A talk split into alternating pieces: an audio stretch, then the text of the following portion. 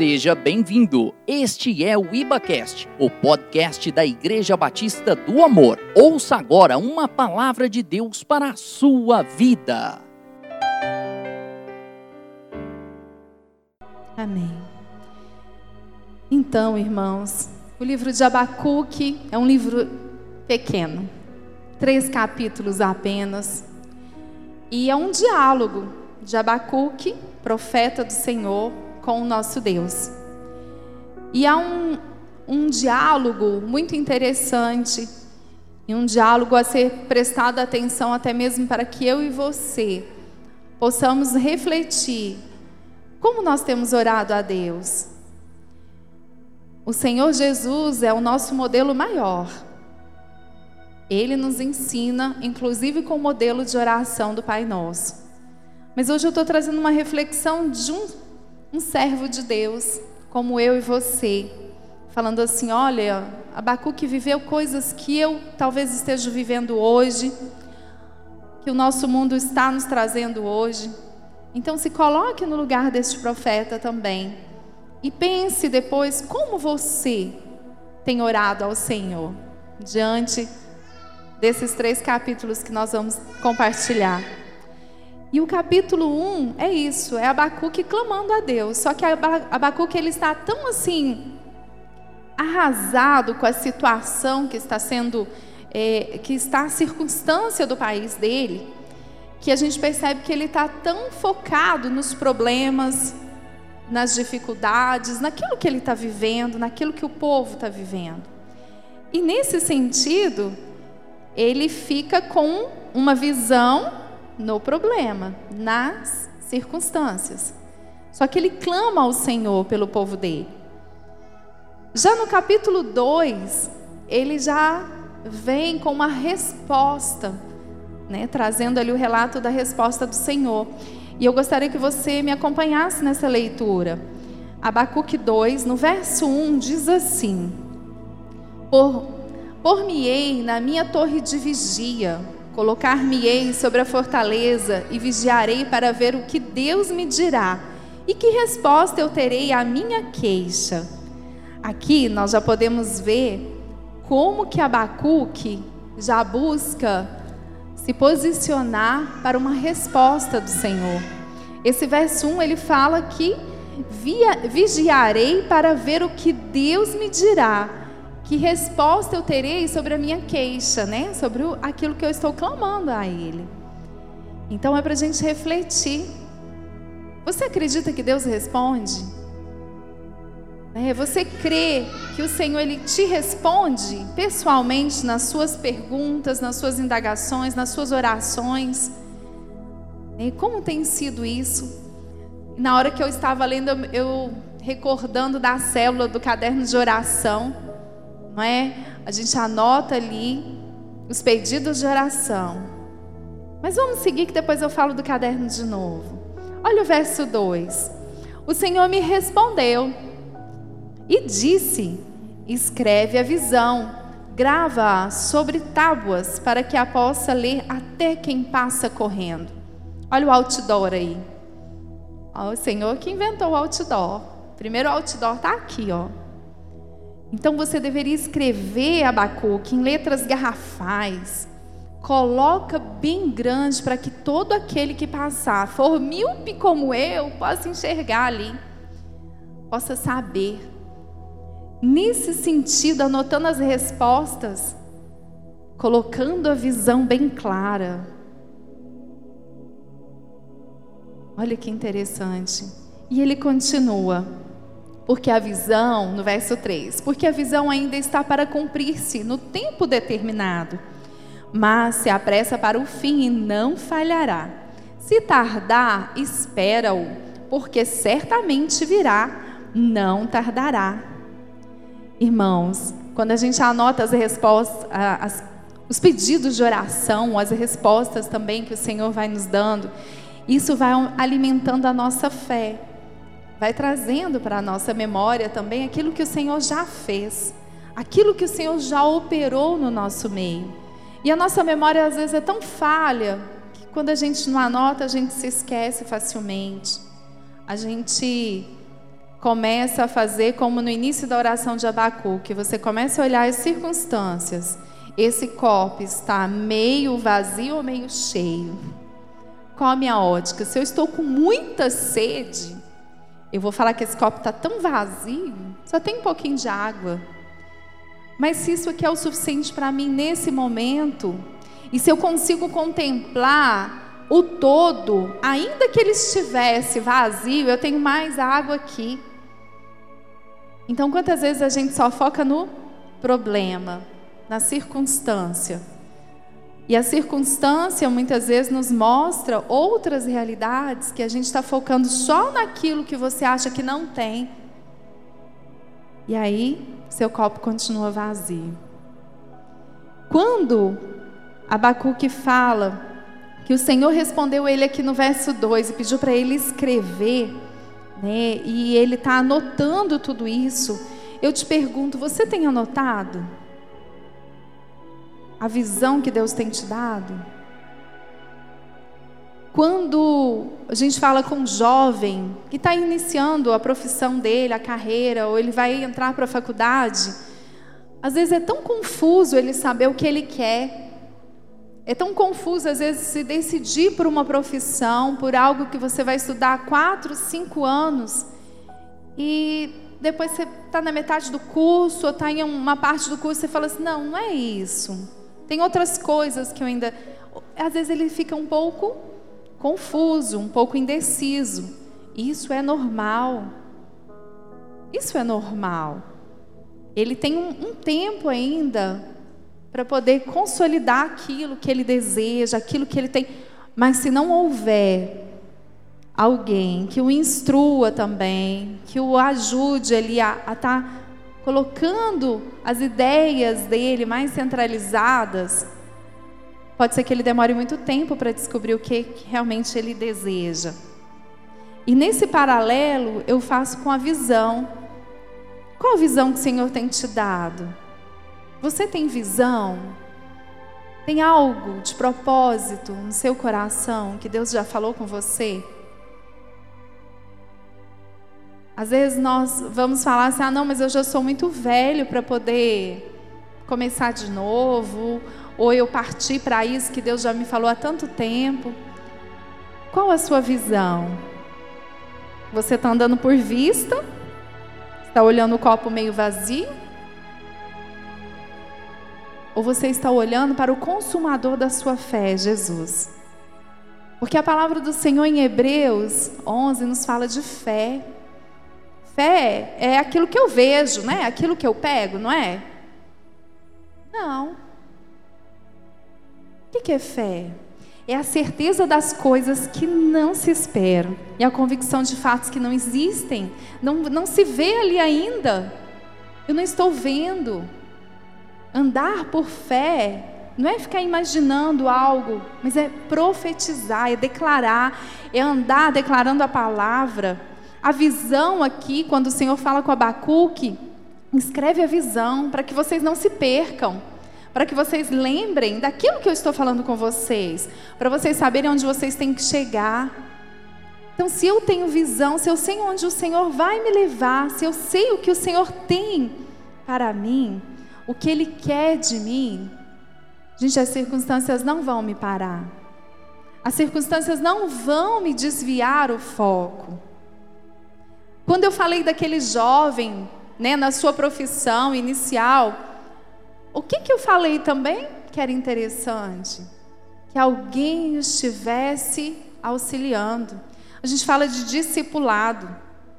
É alguém que me discipula, alguém que me orienta, alguém que está ali junto comigo, alinhado, para também me auxiliar nessa questão de ter foco, de enxergar a visão. É muito importante, a gente não pode andar sozinho. E a gente sempre vai falar nesse altar a respeito de discipulado, porque a nossa igreja é uma igreja em células. É uma igreja que não tem um ministério de células, é uma igreja em células. Nós vivemos a vida celular ali. O convívio ali é importante para que eu possa crescer. Para que eu possa amadurecer, para que eu possa atingir o propósito pelo qual o Senhor me criou. Quando a gente lê aqui, no verso 3 que eu li, porque a visão ainda está para cumprir-se no tempo determinado. Isso aqui dá tão frio na barriga, você fala assim: ai, tempo, tempo. É tão demorado quando a gente está esperando. Ontem nós estávamos num chá de fraldas da cunhada da Raquel e do Luiz. E ela tá lá com aquele barrigão. O Samuel nasce o próximo mês. E a espera de uma mulher grávida ou do pai que está grávido, elas são, às vezes não são uns nove meses, né? Porque às vezes você demora um pouquinho mais para descobrir que está grávida. Mas, gente, ainda que sejam uns nove meses, tem hora que parece que demora é uma espera, mas há um tempo determinado. Por mais que ali a gente grávida, eu já estive grávida três vezes. E quando você está grávida, vai chegando um, um determinado momento que você vira e fala assim: ai, podia tanto nascer. Você já não tem mais lugar para sentar, para deitar, você não tem jeito. Ontem mesmo a Marcela estava falando desse jeito, tá dormindo sentada. Essa é irmã do chá de fralda ela já está assim num desconforto. Mas se a gente virar para ela agora e falar assim, Marcela, vem cá, Samuel vai nascer agora. Não é o tempo determinado. Não está na hora. Eu tenho certeza que ela vai apertar a barriga dela na hora. Vai, não, gente, agora. Não, eu estou falando, estou reclamando, tá assim, tá difícil. Não estou reclamando, não. Deixa ele nascer na hora certa. Porque há um tempo determinado. Quando o Senhor fala aqui para ele, é, a visão está para cumprir-se no tempo determinado. Deus sabe o momento certo de tudo. Ele é soberano.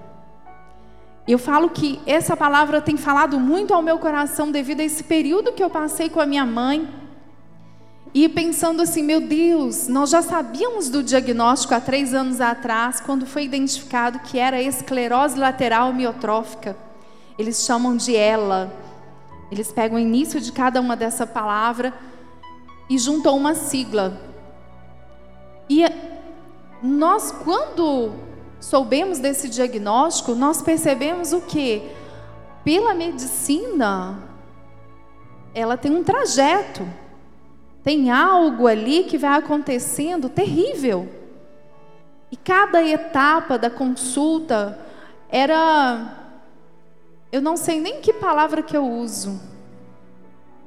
A não ser assim, que era muito ruim.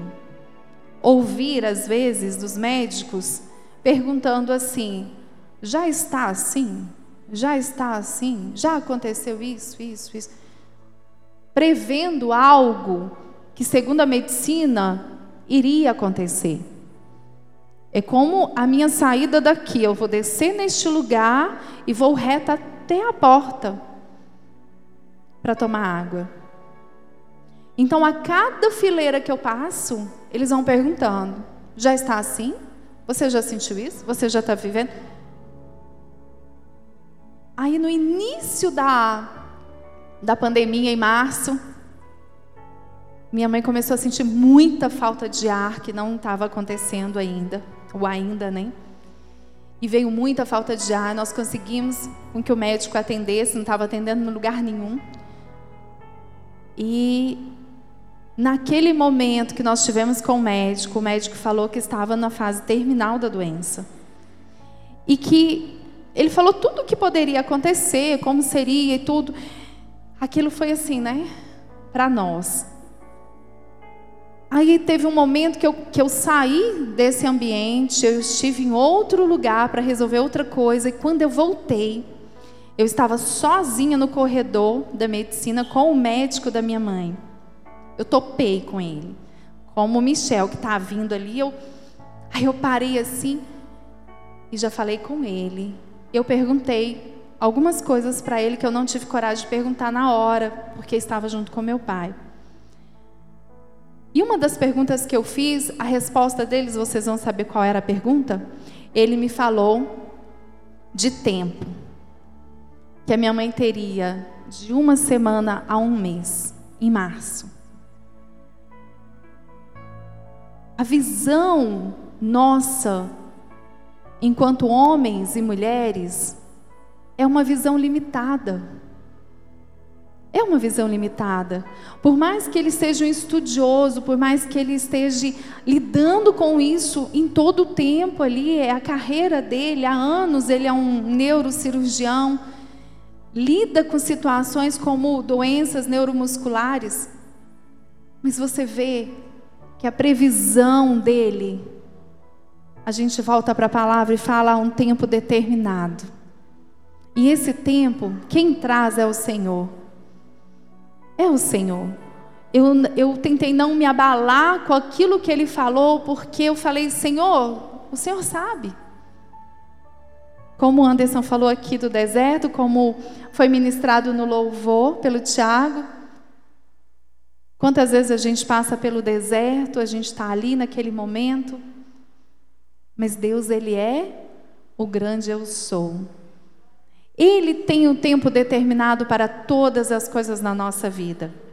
Por mais que nós tenhamos um bom raciocínio, nós podemos. No, nós sabemos muitas coisas, né? Mas nós não sabemos tudo. Ele sim sabe tudo. Ele conhece nosso amanhã. E quando eu falo de tempo determinado, é aonde entra para a gente também a nossa humilhação, a nossa submissão ao Senhor em relação às nossas ideias. Senhor, eu me humilho, eu me submeto às, às minhas ideias, eu, me, eu submeto às minhas ideias, às minhas convicções, à tua vontade. Eu me submeto à tua sabedoria e teu poder, porque o Senhor conhece o meu amanhã. O Senhor sabe o tempo determinado. E quando a gente confia, é o que ele fala logo em seguida. Olha só. Mas se apressa para o fim e não falhará. O nosso Deus falha. Ele não falha. Ainda continua. Se tardar, ah, Deus está demorando tanto. Se tardar, porque a nossa ótica, a nossa percepção, espera-o porque certamente virá, não tardará. Mais uma vez, repetindo, o Senhor fala conosco na Sua palavra várias vezes a respeito de que Ele não falha, de que Ele não atrasa. O tempo dele não é o nosso tempo. Mas para que eu saiba e você saiba, o tempo de Deus, nós temos que ter conexão com o Senhor, intimidade com o Senhor, nós temos que buscar isso no Senhor, só Ele, somente Ele. Quando a gente fala, aqui no verso, no capítulo 2 ainda, da questão da visão, da questão de de não se submeter às vezes à vontade do tempo determinado de Deus. É porque às vezes a gente está olhando somente para o que a gente não tem, esquecendo daquilo que Deus já nos deu, daquilo que o Senhor já nos abençoou. Por isso a gente fala de novo de gratidão, dai graças em todo o tempo. Por mais que seja difícil, às vezes, agradecer algo que não está sendo legal, mas Ele é soberano ele tem um controle de todas as coisas. Ele sabe o tempo determinado para cada uma das coisas. E ele não falhará. Amém? Quando aqui a gente tem essa questão de, de anotar a visão, de esperar no Senhor, da, da questão dele falando que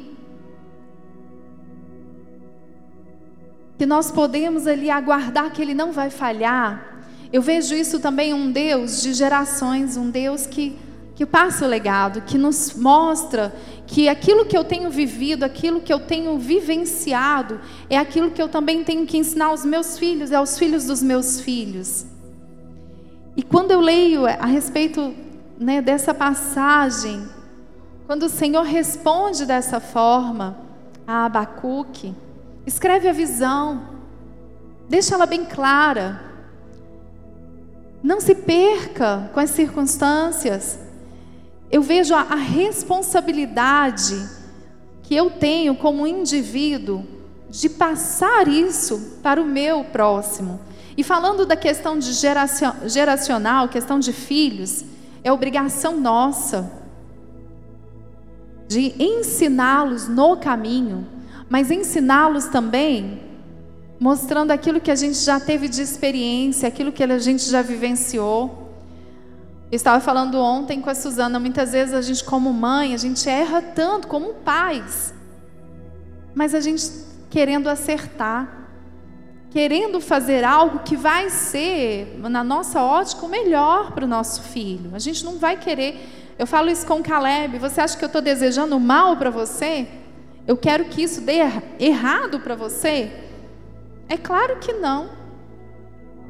Então é a nossa obrigação de ensiná-los. Por isso que às vezes a gente, como mãe principalmente, que fala mas eu já falei 10 mil vezes isso. Mas nós vamos ter que falar mais 10 mil, mais outras 10 mil. Aí os filhos, viu, Bernardo, Isaac, vão continuar falando 10 mil vezes para vocês, tá?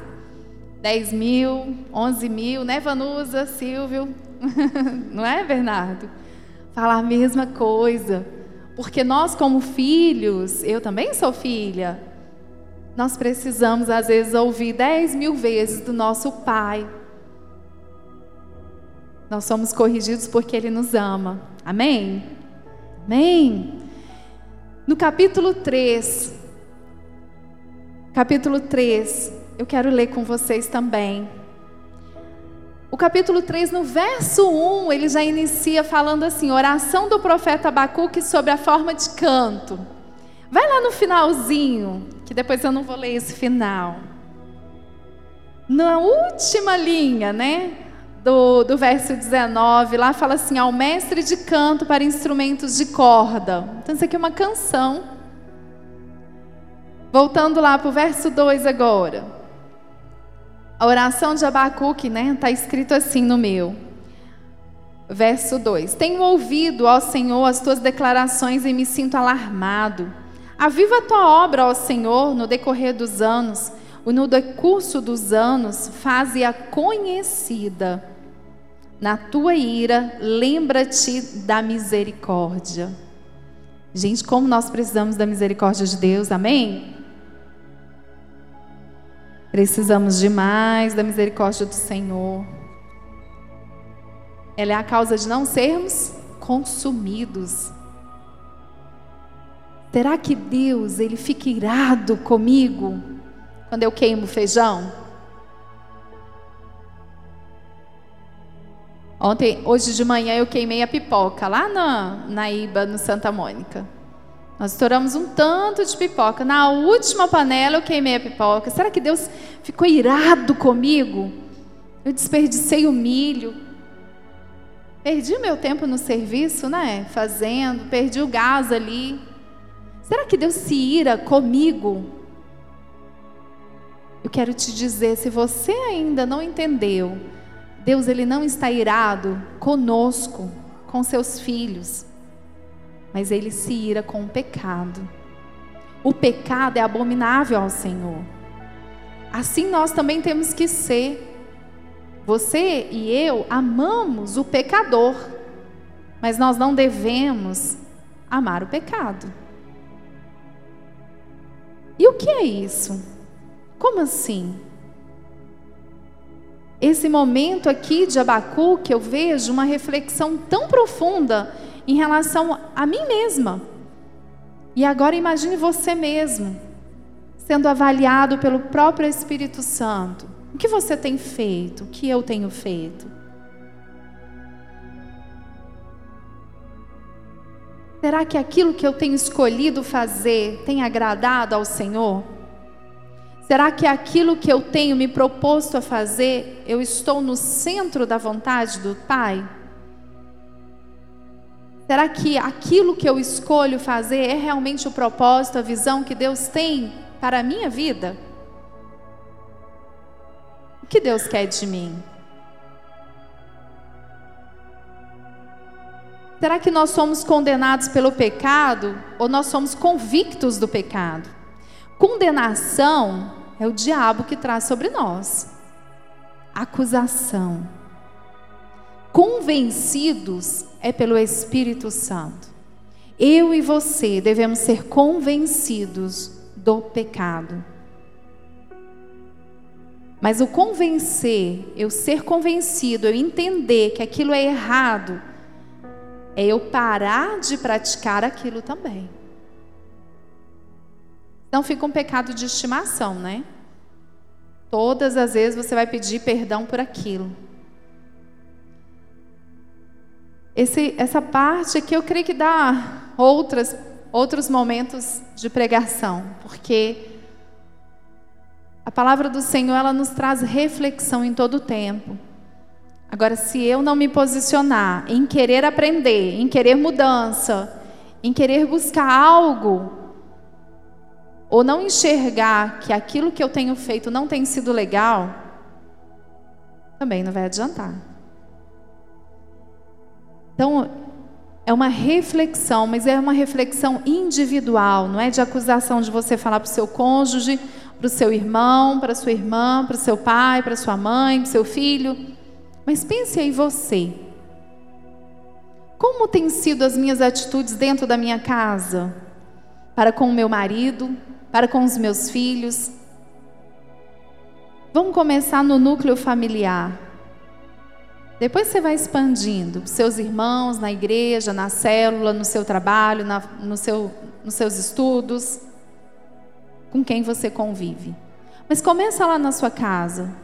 Será que toda vez que a minha mãe. Peraí, minha mãe fica me pedindo sempre para fazer tal coisa? Gente, se ela já está me pedindo para fazer quase todos os dias a mesma coisa, por que, que eu não antecipo e não faço? Antes que ela me peça. Não, o meu esposo tem reclamado de tal coisa assim assim constantemente. Peraí, qual a minha parcela em relação a isso? O que eu preciso mudar? O que eu preciso ser transformada? Qual é a minha parte em relação a isso? No meu trabalho as coisas não têm sido tão boas assim e tem acontecido isso isso, mas espera aí, qual a minha parcela em relação a isso? A misericórdia, né, do Senhor aqui quando a gente pede é a causa de não sermos consumidos, né, no dia a dia. É a misericórdia dele. Mas e nós? Como nós temos sido com o nosso próximo? Nós temos agido de misericórdia também? Será que a gente tem guardado o nosso coração e a nossa boca para que no momento certo né, a gente consiga realmente ter um diálogo com aquele ou com aquela pessoa que está tá causando maior conflito. E diante desse, desses dois versos, eu também quero ir lá para o final do capítulo 3, onde é o, o título né, dessa mensagem, ainda que. Eu gosto muito dessa. Eu gosto muito dessa versão isso mesmo, Benício. Glória a Deus. É a minha. É, é, é Almeida, revista atualizada. Eu gosto muito dessa. Como está escrita aqui. No verso 17, diz assim: Ainda que a figueira não floresça, nem haja fruto na vide, o produto da oliveira minta e os campos não produzam mantimento, as ovelhas sejam arrebatadas do aprisco e nos currais não haja gado. Todavia eu me alegrarei no Senhor. Exulto no Deus da minha salvação. O Senhor Deus é a minha fortaleza e faz os meus pés como os da corça e me faz andar altaneiramente. Ainda que, foi o que eu falei no domingo passado, quando termina esse ainda que, no verso 18 diz: Todavia, todavia, eu me alegro no Senhor. Bem, a alegria não é um sentimento, é uma decisão. E muito mais do que uma decisão, é um fruto do Espírito. Gálatas 5:22. É algo que se você não tem, se eu não tenho, nós temos que buscar. Fruto do Espírito tem que ser visível na minha e na sua vida, para que as outras pessoas possam ver Jesus em nós. Eu tenho uma cara de maracujá de gaveta, como diz o pastor Ricardo, sempre fechada. Não mostra os dentes, a não ser se for aqueles cachorrinho, como que é o nome, Anderson, do... Aí só mostra, né? Bravo. Não, sorria. Hoje nós estamos de máscara. Fica difícil para o outro, às vezes, até ver o semblante. Esses dias a gente estava brincando e falou assim: ah, agora tem gente que está dando língua. Porque, após vocês estão mostrando a língua aí na máscara, né? Só porque eu falei. Aí vocês estão assim. Tá vendo? É só a gente falar e já faz.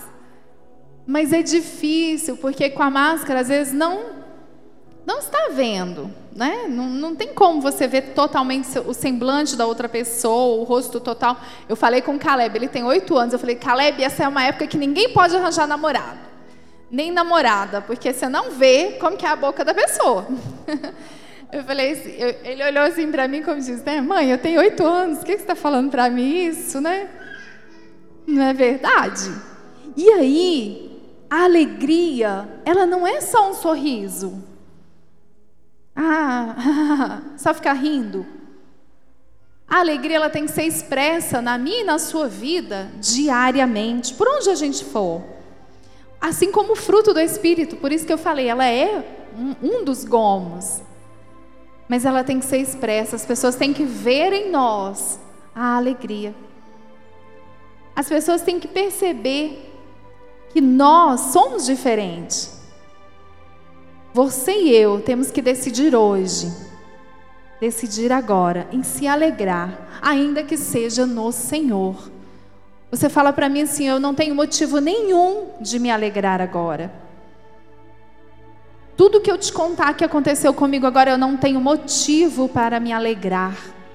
Então alegre-se no Senhor porque Ele é o Deus autor e consumador da sua fé.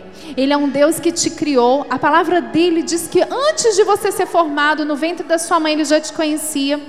Que ali no início ele já, ele já programou tudo para você.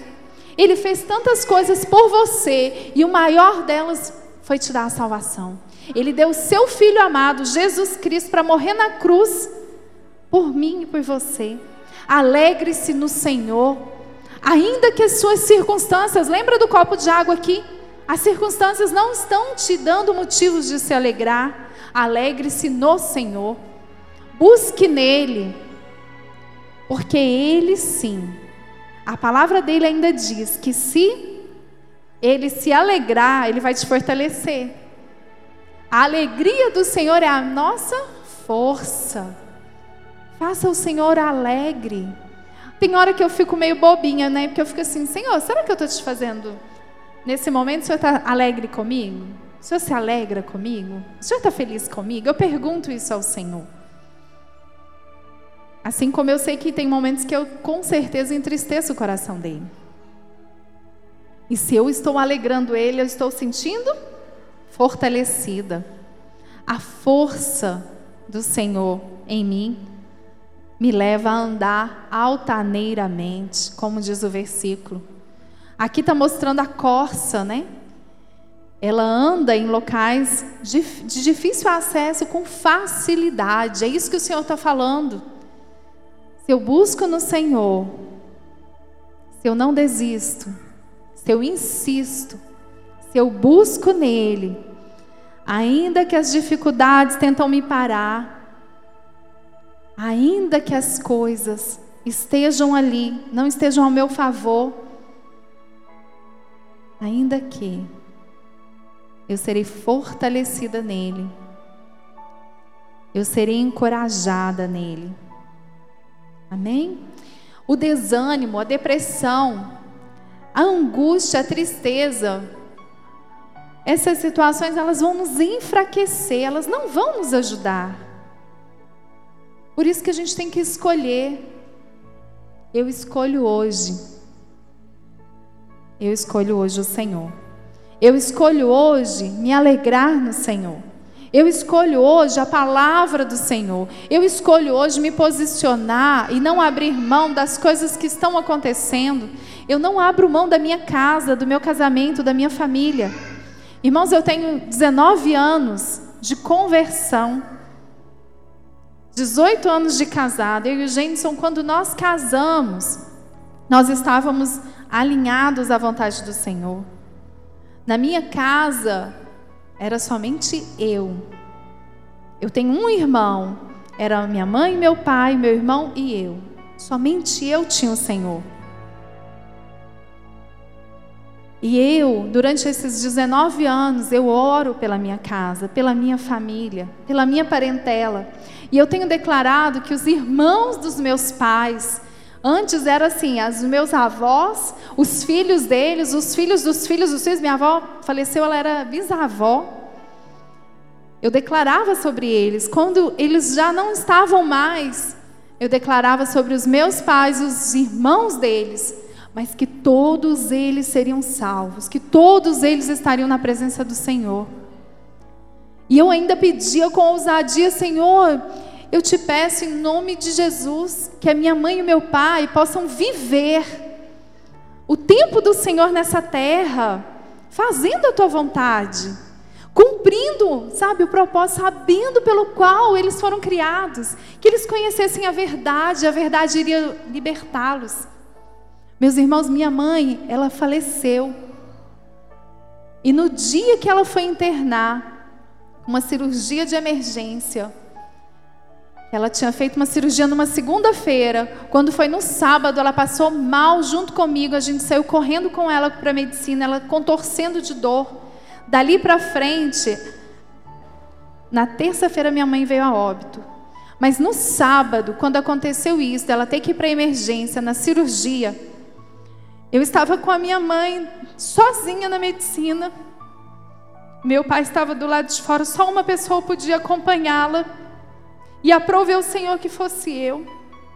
Meus pais já tinham confessado Jesus, os meus pais já tinham, mas eles não decidiam andar no caminho. Outras coisas vinham e as circunstâncias os faziam que oscilar ou não permanecer. Mas naquele dia, mais uma oportunidade o Senhor me deu e deu à minha mãe. O médico chegou e relatou tudo o que precisava e falou assim: ela vai agora para o centro cirúrgico, é emergência. Não há o que esperar. Eles estão limpando o bloco cirúrgico e ela é a próxima. E você tem que assinar esse termo. O termo só tinha coisas que. Não tinha nada. E ele explicou tudo. É minha mãe com a máscara, respirando. Eu cheguei perto dela e falei: Mãe, a senhora está entendendo o que o médico falou? Mãe, vai, vai, a senhora tem que fazer essa cirurgia agora. A sonda que a senhora colocou se rompeu. O alimento está todo na barriga. Precisa tirar agora, abrir correndo, lavar tudo e voltar. E a gente não sabe como que está aí dentro. A senhora está entendendo? E ela estava ouvindo, ela estava ela estava falando muito pouco. E eu falei com ela, falei, a senhora está com medo? E ela balançou a cabeça que não. Ela já não me respondia quase nada por voz. É uma das questões da, da esclerose. E eu falei com ela, falei, nós vamos orar agora a senhora crê em milagres. Nós temos orado por milagres. E nós vamos continuar crendo. Amém? E mais uma vez nós confessamos Jesus na vida dela. Mais uma vez e ela falou amém. E nós declaramos. A palavra do Senhor nos instrui que com o nosso coração a gente crê, mas com a nossa boca a gente fala. e nós declaramos: eu creio na salvação da minha mãe. Eu creio na salvação dela. Depois daquele momento, a gente não conversou mais. E o que eu pedi, ela só me ouvia, ela não falava mais. E o que eu pedi era ao Senhor, para que o Senhor estivesse ali na mente dela, obrigada, conduzindo a mente dela, para que ela tivesse a certeza do Deus vivo e verdadeiro que nós cremos. Então eu aproveitei a oportunidade para ficar falando com ela sobre coisas que edificam, para coisas que acalmasse o coração dela. Porque você imagina você preso dentro do seu corpo e não poder falar? O seu joelho coçando, as suas mãos não se movem mais e você não ter condições de falar. Não existe mais voz, não existe mais nada, mas os seus pensamentos estão ali. E era assim que ela ficava.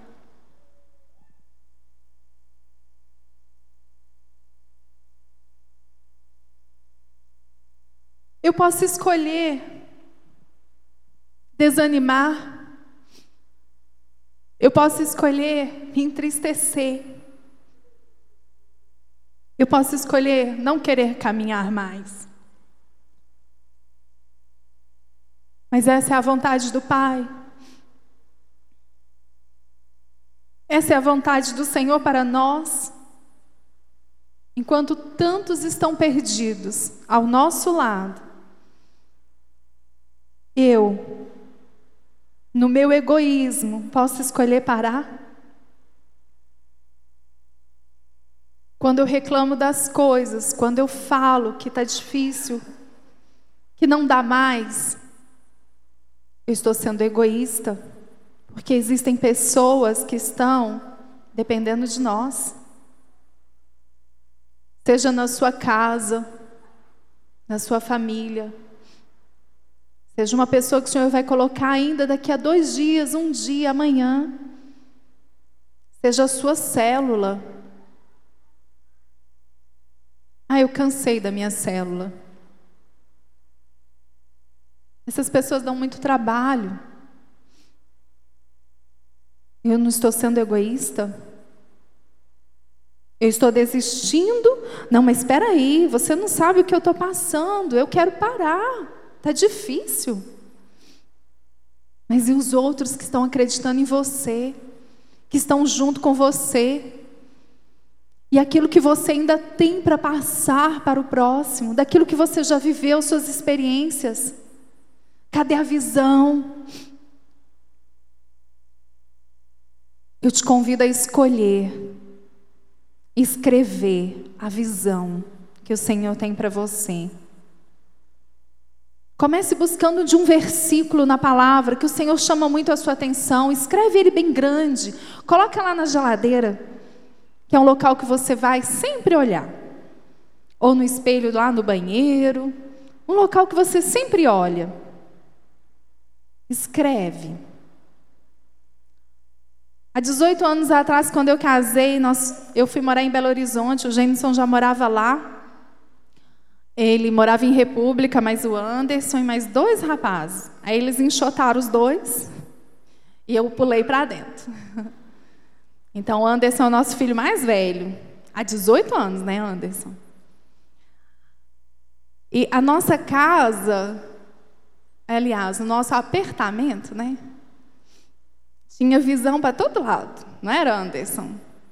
Gente, até hoje Anderson faz isso. Escreve as coisas e sai colando em tudo quanto é lugar. Tinha um guarda-roupa micro Acho que ele era um, né? Era um metro de largura, um guarda-roupa que Anderson foi enganado a comprar. Gente, um guarda-roupa pequenininho, mas o negócio tinha papel para tudo quanto é lugar colado. Era um período que a gente estudava para concurso público. Então tinha a visão colada em tudo quanto era lugar. No banheiro, na cozinha, no quarto, na sala. Todos os lugares tinha papel colado para lembrar alguma coisa. Então, quando a gente quer guardar algo, a gente escreve, a gente grava, a gente coloca lá de novo, a gente repete, a gente fala em voz alta. Escreva. Grave isso na tábua do seu coração. Escreve ali primeiro, logo depois estará na tábua do seu coração. Para que você não se perca na visão. Eu vou repetir o que eu falei. Se você não tem nada para se alegrar hoje, mesmo diante de tudo que eu te falei, alegre-se no Senhor. Porque o ainda que, ele vai chegar para todos nós. Se não chegou para você, ele chega para todos nós. Nós estamos vivendo um tempo muito diferente. Onde é o que eu falei domingo passado. Não é só que uma família perdeu um emprego, é só uma família isolada que perdeu um ente querido, ou que alguém teve. Não é. Então, cada um de nós tem vivido experiências diferentes nesse momento. Aproveite para que manifeste o fruto do Espírito na sua vida e as pessoas possam ver Jesus. Aproveite para refletir mais em relação ao seu posicionamento dentro da sua casa, da sua família, com seus filhos, com seus irmãos, ou, a sua, ou a, o seu posicionamento enquanto filho. Aproveite, aproveite, porque ainda que aconteça coisas ruins ao nosso redor, eu escolho o Senhor. Eu escolho permanecer no Senhor. Eu escolho ter alegria no meu coração, ainda que seja em meio a um luto, porque eu sei que há tempo determinado para todas as coisas. O Senhor não recolheu a minha mãe. Porque deu vontade nele naquele momento. São 71 anos de vida. E o Senhor nos deu o privilégio de tê-la 71 anos de vida. Se eu começar a reclamar, porque a, a minha vontade é essa, porque quantas vezes nós falamos, não vai ver o Israel crescer, não vai ver o Caleb crescer não vai participar disso. A gente estará em uma reunião de um aniversário do Israel, foi quinta-feira passada. Nós não fizemos nada. Aí nós olhamos assim, está faltando alguém. Mas se eu começar a reclamar, Senhor, por que agora? Se Deus virasse para mim e falasse assim, então escolhe você, eu não ia escolher nunca. É claro que eu não iria escolher. E se eu começar a falar isso, é sinal de que eu quero me colocar no lugar de Deus e dizer que eu sim sei, eu sei escolher. Eu sei o que é melhor. O Senhor não fez nada certo. Quando o Senhor recolheu a sua mãe, Ronald, foi no tempo dele. Ainda que você passou por todas as dificuldades, como filho órfão, ainda que tudo foi difícil ali naquele tempo, o Senhor te forjou para o tempo de hoje. E eu saio de Abacuque e entro em Esther. Quem sabe não foi para um tempo como esse que você e eu fomos chamados. Eu e o Jenson, nós estávamos comentando. Minha mãe, ela. Eles. Minha avó foi mãe de 16 filhos. E eles estavam agora em 10. Em 10. Minha mãe não era mais velha. Tenho acho que cinco ou seis mais velhos do que ela. Na família do meu pai, o meu pai é o mais velho. Meu pai tem 75 anos. Se a gente fosse olhar as circunstâncias e falar assim: Meu Deus, meus avós faleceram. Agora o próximo é meu pai, ele é o mais velho. De todos os irmãos, o meu pai é o mais velho, meu Deus! Isso já passou pela minha cabeça. Mas na minha cabeça nunca tinha pensado: meu Deus, a minha mãe vai falecer primeiro. E quando a gente fica pensando assim, a gente quer se colocar no lugar de Deus, que Deus não sabe fazer nada. Ele agiu na hora errada. Por que, que eu passo por isso? Por que, que o Senhor me deixou desse jeito? Ainda que Abacuque falou no início, ele olhava muitas circunstâncias, mas a gente percebe que no final, e o que importa é o final, é como as coisas acabam. Ele falou: pode acontecer o que for, não vai haver mais fruto na vide.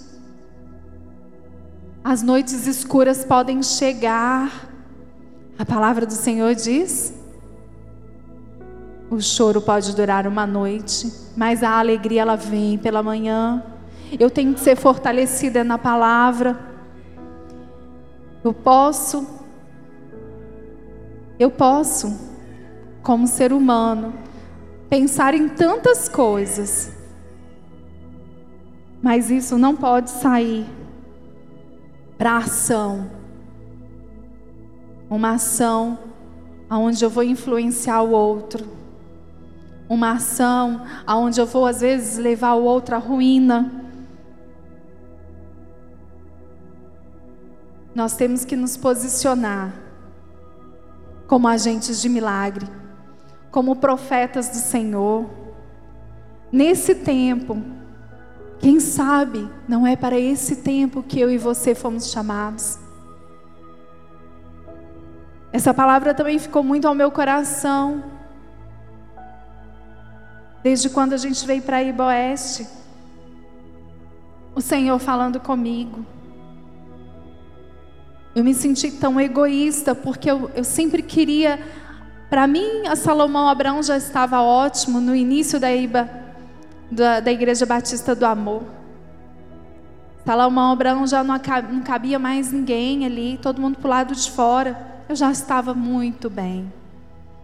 Quando nós fomos ali para Francisco Ribeiro, uau! A gente era um pingadinho naquele grande eu já estava muito bem. Quando o pastor Ricardo, quando a igreja começa a receber palavras proféticas de que iria alargar as tendas, eu não. Vamos esconder. Eu não. Isso é egoísmo. Porque o dia que eu cheguei na célula do seu Israel e da dona Eliane, que eu ouvi eu acho que foi o Cleiton que falou, que já orava para que tivesse uma igreja aqui nessa região. Eu me senti tão mal, Cleiton. Eu me senti muito mal. Eu falei, Senhor, como eu sou egoísta. Pessoas atravessando a cidade, Senhor, para irem para lá, para congregar com alegria. O Senhor já tinha colocado no coração deles para orar, e eu dizendo: Eu não. Quando eu ouvi, nesse dia dessa reunião, eu me senti. Eu pedi perdão ao Senhor e falei: Senhor, eis-me aqui. Se a minha casa tem que ir, Senhor, nós vamos. E eu, nenhum momento, o Senhor conhece o meu coração, nem eu e nem a minha casa. Nós nunca reclamamos de ter que, entre aspas, atravessar a cidade. Eu já acho tão perto, é um caminho tão gostoso, é um trajeto tão tranquilo para nós. Porque eu decidi me alegrar na vontade do Senhor. Porque eu decidi obedecer ao Senhor e não ser egoísta. Eu te convido a ficar de pé. Eu te convido a lembrar das coisas que tem te afligido. Hoje nós falamos aqui a respeito de deserto no louvor, na hora dos dízimos e ofertas. Quais problemas têm te afligido? O que, que tem te sufocado nesse último tempo? O que às vezes tem atrapalhado a sua visão? Nós vamos ter um, um louvor que eu creio que muitos aqui conhecem. Se você não conhece, feche os seus olhos e medite nesse louvor. Ele é uma oração cantada.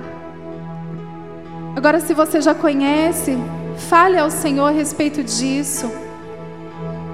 Porque com certeza a noite traiçoeira ela vem. O deserto vem. As dificuldades estão aí. Mas nós temos um Deus que é o grande eu sou. Deus está aqui neste momento. Tua presença é real em meu viver. Entregue sua vida e seus problemas. Fale com Deus, Ele vai ajudar você.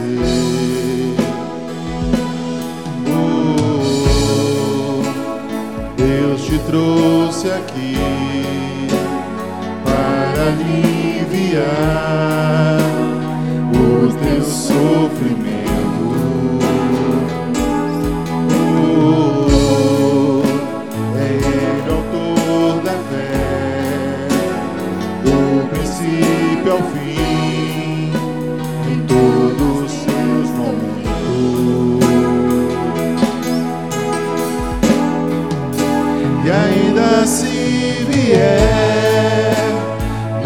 Noites traiçoeiras, se a cruz pesada for, Cristo estará contigo. O mundo pode até fazer você chorar, mas Deus te quer sorrindo. E ainda se vier traiçoeiras, se a cruz pesada for, Cristo estará contigo. O mundo pode até fazer você chorar, mas Deus te quer sorrir.